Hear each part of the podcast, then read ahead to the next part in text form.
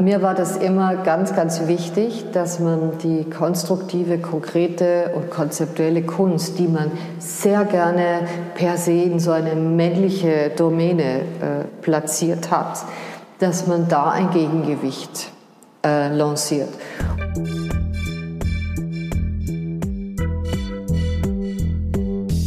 Willkommen bei Studio Libero, dem Podcast des Schweizer Monats, der Autorenzeitschrift für Politik, Wirtschaft und Kultur.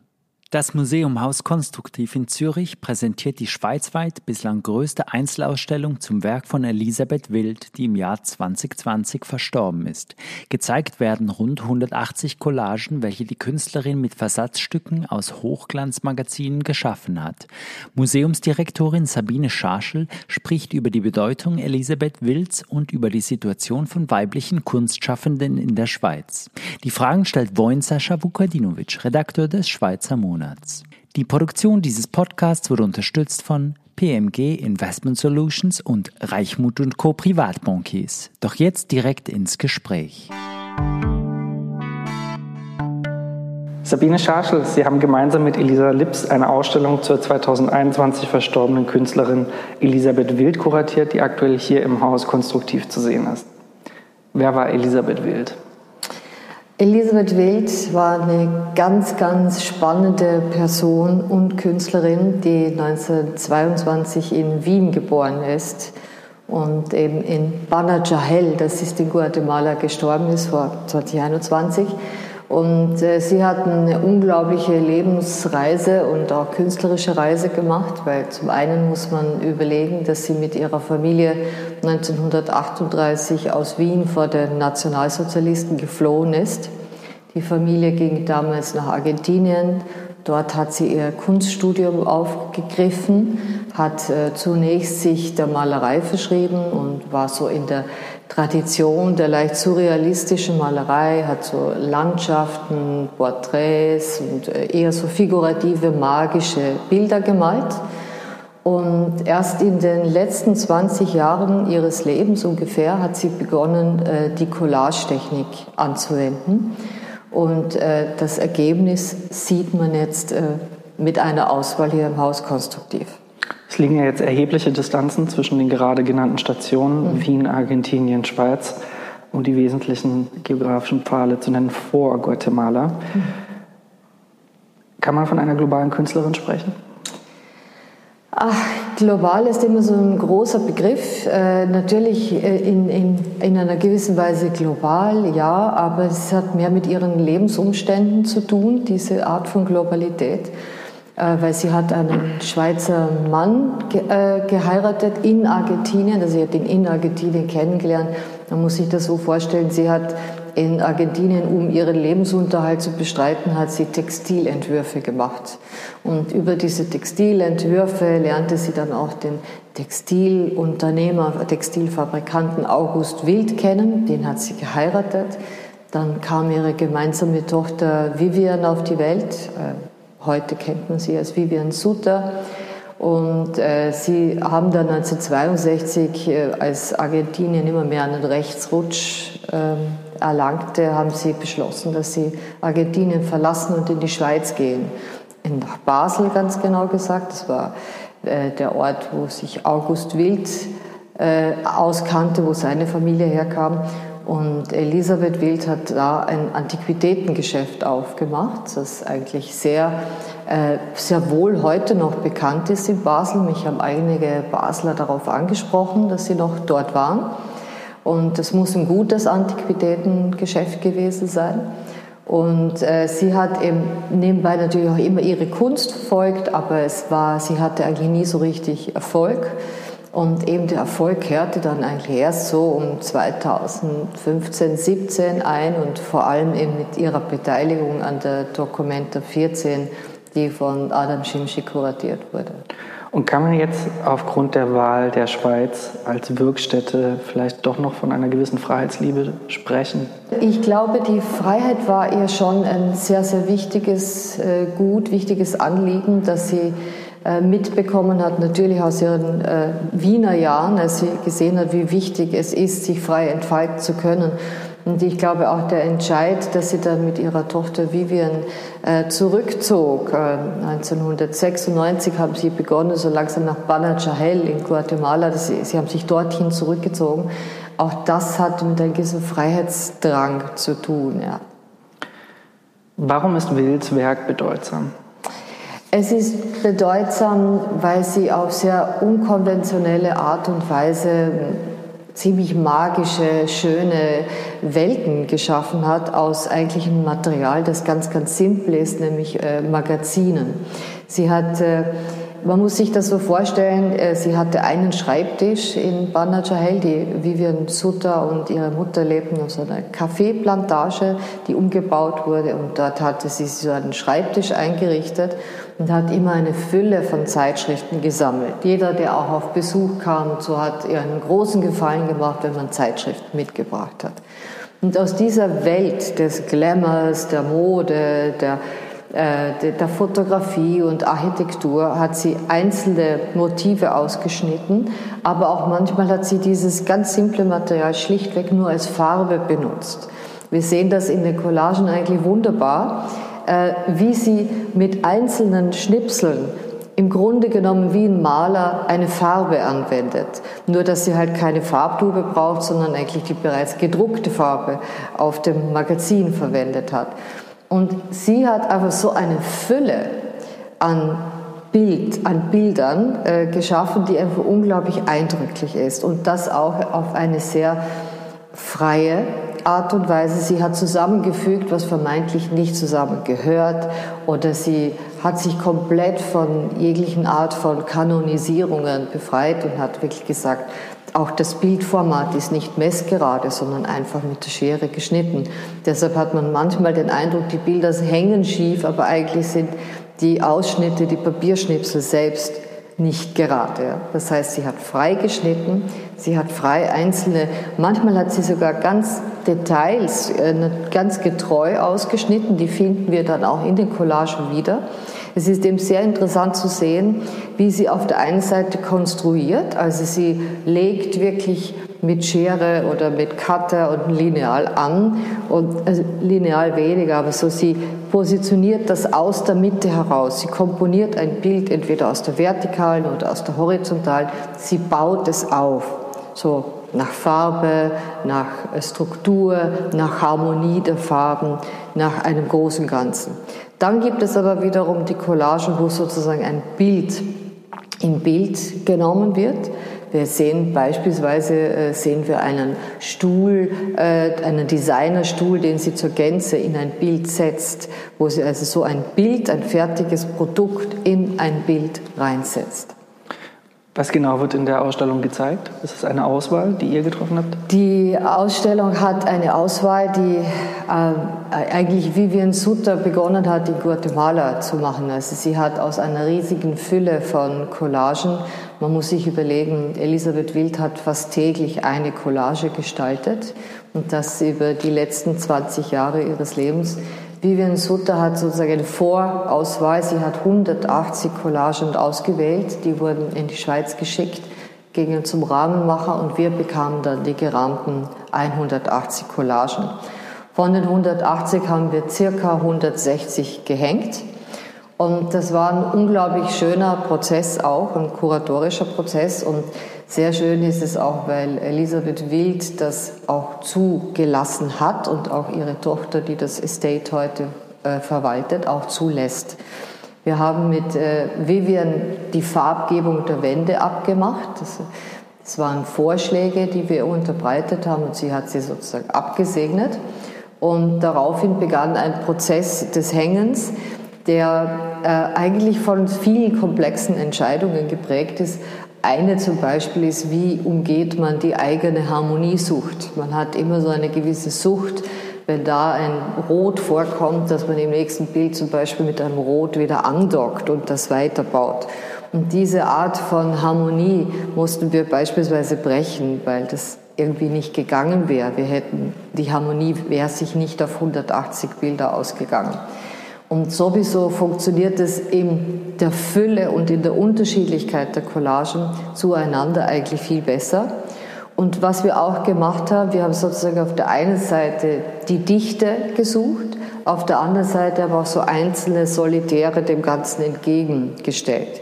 Jetzt ist es nicht so, dass das Solitär, das wir ausgewählt haben, das einzig äh, Mögliche ist. Es gibt eine große Möglichkeitsbandbreite.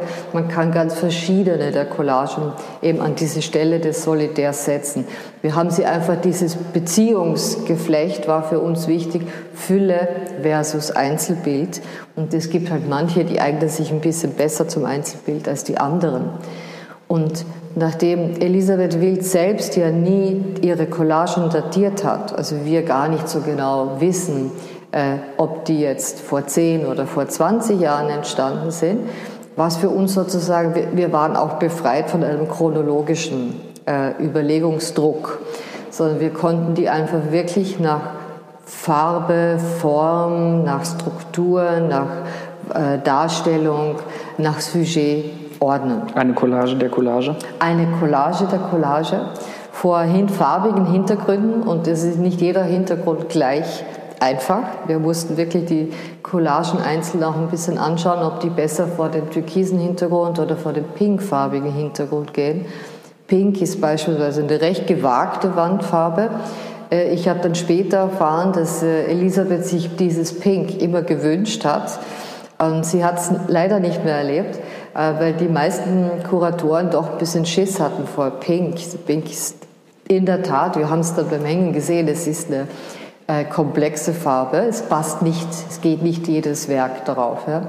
Aber äh, ich war sehr froh, dass wir äh, da sehr mutig waren mit der Farbauswahl, weil es ist im Grunde wunderbar zusammengekommen. Ja. Haben Sie eine Lieblingscollage? Bitte? Haben eine, eine Lieblingscollage, das ist eine wahnsinnig schwierige Frage, weil äh, ich ich liebe die Fülle. Es gibt Einzelne, die herausstechen, aber es, äh, es, es, erschließt sich fast mehr in der Fülle. Und wir haben ja für das Museum haben wir vier Collagen in unserer Sammlung aufgenommen und das war auch ein, das äh, verging fast ein Tag, um diese Auswahl wirklich treffen zu können. Und äh, es ist dieses eine, das haben wir in die Sammlung beispielsweise aufgenommen mit den äh, verschiedenen Farbkreisen, was auch so ein bisschen zum Haus konstruktiv passt. Aber es ist immer wichtig, dann auch einen Bruch einzukalkulieren, weil sonst hat man wieder diese berühmte Harmoniefalle. Und äh, wichtig war für uns ja auch für die Sammlung, dass die einzeln oder in der Gruppe hängen können. Nun hängt ja der Collage der Ruf an, keine ernstzunehmende Kunstgattung zu sein. Was entgegnen Sie? Ich finde, eine Collage ist eine absolut ernstzunehmende Kunstgattung, weil wenn man eine Zeichnung oder äh, ich weiß, ein Konzept als Kunstgattung akzeptiert, ich sehe überhaupt keinen Grund, warum man das nicht akzeptieren soll. Die Wahl der Materialien ist immer dem Künstler überlassen oder der Künstlerin. Und äh, hinter allem steckt sowieso immer ein Konzept und die Wahl des Materials muss mit dem Konzept zusammenpassen und äh, kann, die kann man nicht an sich beurteilen. Nun fallen ja an Elisabeth Wills Collagen vor allem Kreise, Linien und Rundungen auf. Mhm. Hat das System? Ich, es hat ein System, aber auch wieder nicht. Sie bricht, also sie hat eine Ordnung, die sie aber auch wieder bricht. Es gibt tatsächlich viele, die sich eben so an vertikalen, an horizontalen, an Kreisen, an der Bildmitte oder an einer gewissen Regelmäßigkeit und einer gewissen Ordnung von äh, Komposition orientieren. Aber man merkt bei ihr auch ganz stark, dass sie diese Ordnung auch wieder verlassen möchte, dass sie sich von der Ordnung nicht einzwängen lassen möchte. Und insofern kommt da plötzlich so ein Ausschnitt rein, wo man das Gefühl hat, ach, äh, da bricht sie diese Ordnung wieder. Also Ordnung und Unordnung ist sowieso ein Thema, das wir im Haus konstruktiv sehr häufig, äh, dem wir häufig begegnen. Und das begegnet man auch in ihren Collagen ganz deutlich. An einigen der Arbeiten fällt ja auf, dass durch die Komposition der gerade erwähnten Linien, Rundungen, Kreise und so weiter surreale Passagen entstehen, die häufig ins Unendliche führen. Mhm. Gibt es bei Wild so etwas wie ein transzendentales Moment? Transzendental würde ich das, glaube ich, nicht bezeichnen. Ich glaube aber, dass sie äh, gerne so äh, einer gewissen Realität auch entflieht. Also sie möchte in die in eine Fantasiewelt gehen. Also ob das dann schon transzendental ist, würde ich jetzt nicht behaupten, aber ich, glaube, es ist so äh, Realität und Fiktion, Realität und eine idealisierte Welt treffen sich. Ja. Aber transzendental, dem haftet mir noch was anderes, philosophisches, äh, geistiges an und ich glaube, das ist ein bisschen zu aufgeblustert auch jetzt für eine Elisabeth Wild. Gibt dann aber trotzdem noch etwas, was diese Arbeiten thematisch verbindet? Die Liebe zur Farbe, zur Form, zur, zum Spielen. Sie spielt mit ihren Kompositionen und sie hat einen feinen Humor. Wenn man vieles sieht, wie hier im Haus konstruktiv, erkennt man sehr schön, dass sie doch zum Teil sehr humorvoll an das Ganze ranging. Es gibt beispielsweise eine Collage, da merkt man, sie hat ein Mobiltelefon äh, konstruiert. Wahrscheinlich war das für sie, äh, also ich nehme an, es ist eine ältere, auch eher äh, so etwas, was sie in Guatemala dann wie so äh, auch der, die moderne Welt und quasi die sehr zurückgezogene Welt, diesen Kontrast. Ich kann mir vorstellen, dass sie damit äh, auch gespielt hat im Geiste. Und eben spielerisch ist sowieso ein Wort, das sehr gut passt, fantasiereich, äh, eine große Bandbreite. Ja. Elisabeth Wills Tochter Vivian Sutter ist äh, ebenfalls Schweizer Künstlerin, anerkannte Schweizer Künstlerin mhm. und lebt wie ihre Mutter in Guatemala, wie Sie gerade erwähnt haben. Wie kam das? Äh, die, die beiden haben sich einfach entschieden, gemeinsam dorthin zu gehen. Also wie genau die Überlegungen dahinter standen, das weiß ich gar nicht. Ähm, ich glaube, es hängt auch noch mit Vivian Sutters äh, Ex-Mann zusammen, mit Martin Sutter. Äh, aber wie genau sie jetzt zu dieser Überlegung kamen, dass sie gemeinsam dorthin zogen, ich nehme an, der Vater ist verstorben und von daher ist die Beziehung zwischen Mutter und Tochter war ohne dies eine sehr enge. Also ich glaube, für die beiden war es eigentlich sehr wichtig, dass man gesagt hat, wir arbeiten zusammen und äh, im gleichen ist ein größeres, ein größeres Anwesen. Wir arbeiten dort zusammen, wir leben zusammen. Es gibt ja auch noch den Sohn von Vivian Sutter. Aber so, was die persönlichen Motivationsgründe waren, das kann ich nicht sagen. Aber sagt dieses Detail vielleicht nicht doch auch etwas darüber aus, dass Schweizer Künstlerinnen ihr Glück im Ausland suchen müssen? Das würde ich so verallgemeinert jetzt eigentlich nicht sagen. Ich glaube, das ist jetzt wie so ein, ein spezifischer Fall. Ich meine, Elisabeth und Vivian haben ja äh, in Basel Wurzeln und äh, Wurzeln geschlagen. Und äh, es gibt eigentlich keinen Grund für Basler Künstler auszuwandern um sichtbar zu sein. Das ist eigentlich jetzt ein, ein Einzelfall, äh, Vivian Suter und Elisabeth Wild, weil äh, Basel und die Schweiz ist eigentlich ein sehr guter Ort für Künstler und für Kunstschaffende im Vergleich zu vielen anderen Ländern auf dieser Welt. Kümmert sich die eidgenössische Kulturpolitik genügend um Schweizer Künstlerinnen? Nein, ich glaube, die Kulturpolitik ist nicht so ähm, also sie kümmert sich durchaus in, in dem Sinne, dass man versucht, das Prekariat vieler Künstler aufzufangen. Also wir haben jetzt beispielsweise in der Covid-Pandemie gut sehen können, dass die einzelnen Covid-Stipendien für Künstlerinnen und Künstler durchaus äh, vielen über eine schwierige Zeit geholfen haben. Ähm, ich glaube auch, dass die Schweiz ein großes Netzwerk an Institutionen hat, die auch äh, das schweizerische Kunstschaffen berücksichtigen. Und das finde ich eigentlich ist ein sehr wichtiger Punkt. Und äh, ob sie sich genügend, man kann immer mehr machen, das ist natürlich ein Fakt, man kann sie immer mehr pflegen und äh, unterstützen. Ich glaube, sie ist nicht so schlecht, aber es gibt immer die Möglichkeit, mehr zu tun. Kommen wir auf Ihre Institution zu sprechen. Wenn man zum ersten Mal das Wort Haus konstruktiv hört, könnte man ein Architekturmuseum vermuten. Wie kam es zu diesem auffälligen Namen? Das Haus Konstruktiv, das, äh, die Namensgebung geht ja auf die Anfänge der Institution zurück. Also die liegen bei 1986. Und man hat sich auf Haus Konstruktiv äh, geeinigt, weil man von der konstruktiven Kunst gesprochen hat und weil damals der Begriff eines Hauses wichtiger war, äh, und die haben ja auch viel kleiner begonnen, als der Begriff Museum, weil ein Museum hat auch natürlich eine Sammlung, das hat die damals nicht. Sie waren eigentlich ein Haus für konstruktive Kunst und der Name Haus Konstruktiv entstand daraus. Für konstruktive und konkrete Kunst muss man sagen, aber man hat den, äh, den etwas globaleren Begriff der konstruktiven Kunst bevorzugt. Also den müssen Sie kurz mal erläutern, unser Publikum.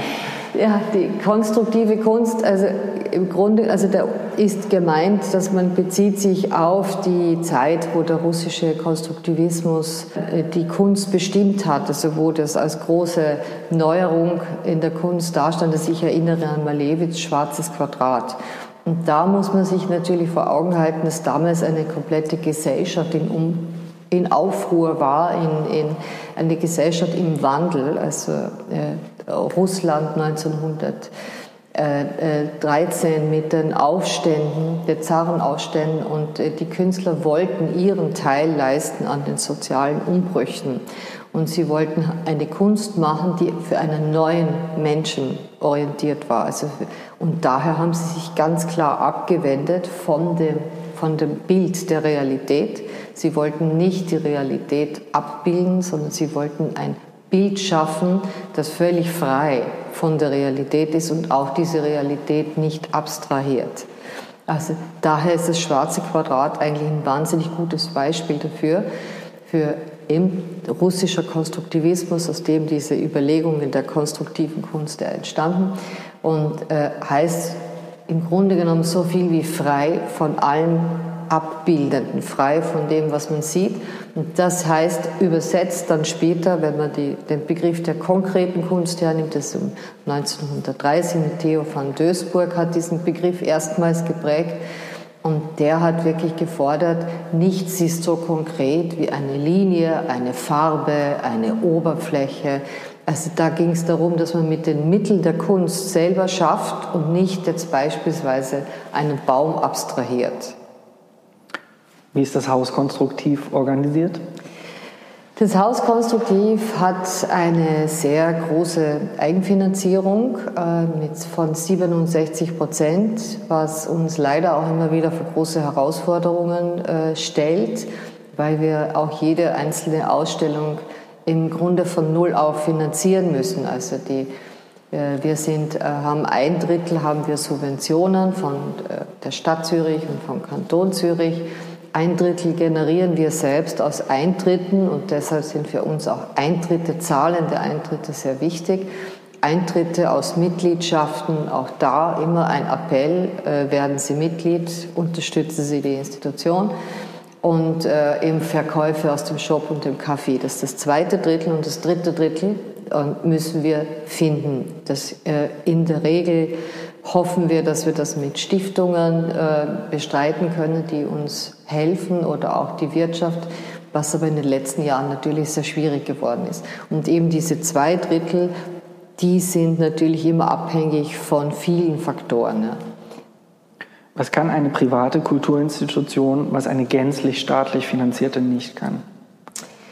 Ähm, ich würde sagen, eine private Kultur, Kunstinstitution in dem Fall, ähm, ist ein bisschen flexibler. Also vielleicht sogar einiges flexibler als eine staatliche. Äh, wir konnten uns, also, äh, es herrscht manchmal wirklich so ein, ein Konzept, vor, wie, wie man sich das in Amerika vorstellt. Ja, also so, was ist gut für die Institution, das machen wir. Müssen wir etwas ändern, da passen wir an. Äh, es gibt weniger diese Zwänge, die man oft in einer staatlichen Institution hat, dass man sagt, oh, aber das kann man nicht ändern, weil diese und diese Bestimmungen. Oder wir sind auch ein kleineres Unternehmen. Wir haben äh, mit 30 Mitarbeitern und vielen ehrenamtlichen Mitarbeitern die sehr wichtig sind auch für uns, haben wir natürlich, sind wir schneller handel, handlungsfähig als eine größere Institution, wo 100 oder 300 Angestellte daran hängen. Welche Rolle spielt das Haus konstruktiv für die Zürcher Kultur, aber vielleicht auch für die Kultur der Schweiz? Ich äh, vertrete die Meinung, dass das Haus konstruktiv eine sehr wichtige Rolle spielt in, in der im Schweizer Kunstgeschehen und auch über die Grenzen der Schweiz hinaus, äh, weil wir wirklich ein sehr einzigartiges Profil haben. Äh, wir sind sozusagen die Verwalter eines nicht figurativen äh, kunsthistorischen Erbes, der konstruktiven, der konkreten und der konzeptuellen Kunst. Und das macht einen sehr einzigartigen Schwerpunkt aus. Und wir sind aber auch die einzige Institution, die sich per Definition den Zürcher Konkreten widmet als Ausgangspunkt.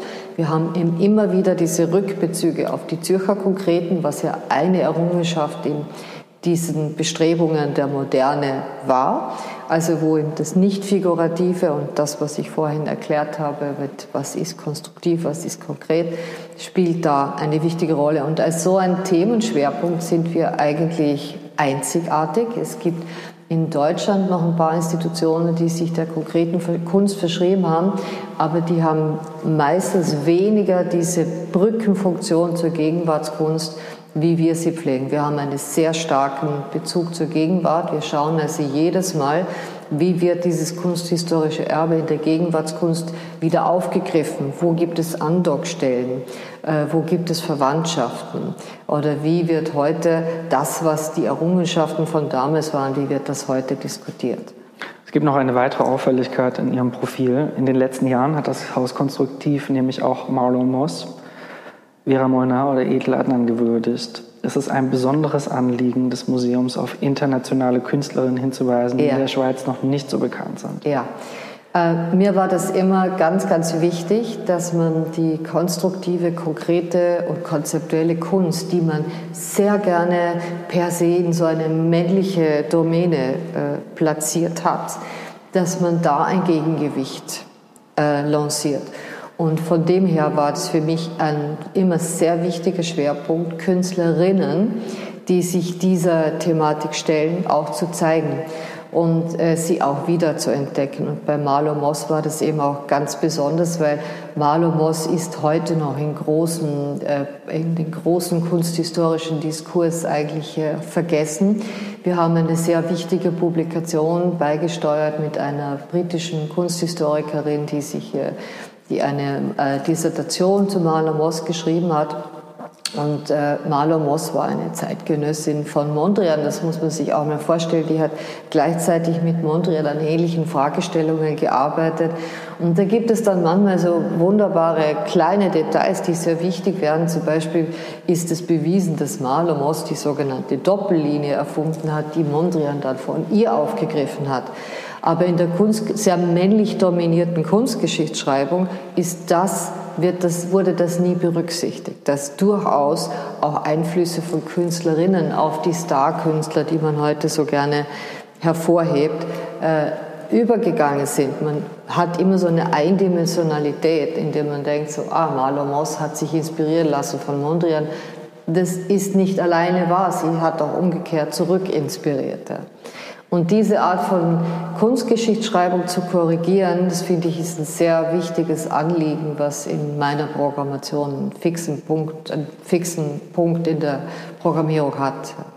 Auffällig ist ja jetzt doch an den genannten Namen, dass sich die Künstlerinnen gegen alle Widerstände ihrer jeweiligen Zeit doch aktiv gewehrt haben. Vielleicht doch noch mal so etwas wie eine Freiheitsliebe, die sich durch alle Werke zieht?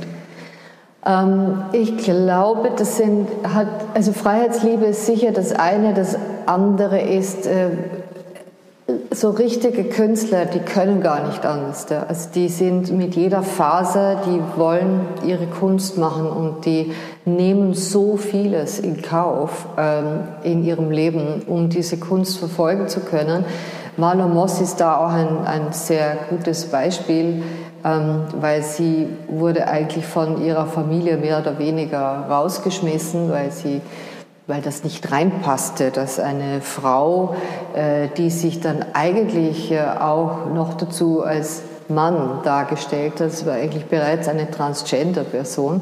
In ihrer, in ihrer jüdischen Familie war es dafür überhaupt kein Platz. Und äh, das Kunstmachen als Frau, als Transgender, also also Transgender weiß ich nicht, ob sie sich heute so bezeichnen würde, aber sie äh, hatte immer Männerkleidung an, sie hat immer hatte auch eine Freundin, also sie hat tatsächlich ihre hat eine ganz spezielle Rolle eingenommen, die von ihrer Familie überhaupt nicht gutiert wurde. Und äh, sie hat sehr viel in Kauf genommen, um ihre Kunst machen zu können. Sie hat unter ärmlichsten Verhältnissen gelebt und hat sich wirklich nach Paris begeben, wo eben die Kunstszene äh, einen wichtigen Ort hatte und wo, wo viel Modernes und Neues passiert ist. Und das muss man sich auch mal leisten können. Da muss man wirklich auch mit jeder Faser das wollen. Und ich glaube, das zeichnet diese Künstlerinnen alle aus, dass äh, dieses Kunstwollen, das war, das hat sie nach vorwärts getrieben, ihre Kunst zu machen, egal unter welchen Umständen. Eine letzte Frage. Gibt es eine Künstlerin, deren Werk Sie besonders gerne ausstellen würden? Ich hätte wahnsinnig gerne Carmen Herrera ausgestellt. Ich habe da mal einen Versuch unternommen und leider ist es an der Finanzierung gescheitert. Aber Carmen Herrera war für mich eine wirklich sehr, sehr eindrückliche äh, Person und ihr Werk auch. Also, dass man wirklich äh, in Amerika hochfeiert, weil dort wurde sie jetzt bereits vor einigen Jahren wiederentdeckt. Und äh, auch in der Schweiz gibt es ganz interessante Bezüge. Beispielsweise hat Acris, äh, die Modelinie Acris, hat eine ganze Kollektion mit Carmen Herrera Motiven gemacht. Und er hat einen, einen unglaublich interessant schönen Minimalism, auch Hard Edge Painting siehst, wirklich in dieser Diskussion der großen Vertreter der Moderne ist sie absolut mit zu nennen. Und ich hätte sie wahnsinnig gerne gemacht, wenn ich das finanziert äh, gekriegt hätte. Sabine Scharschler, vielen Dank für das Gespräch. Danke Ihnen. Das war Studio Libero, ein Podcast des Schweizer Monats.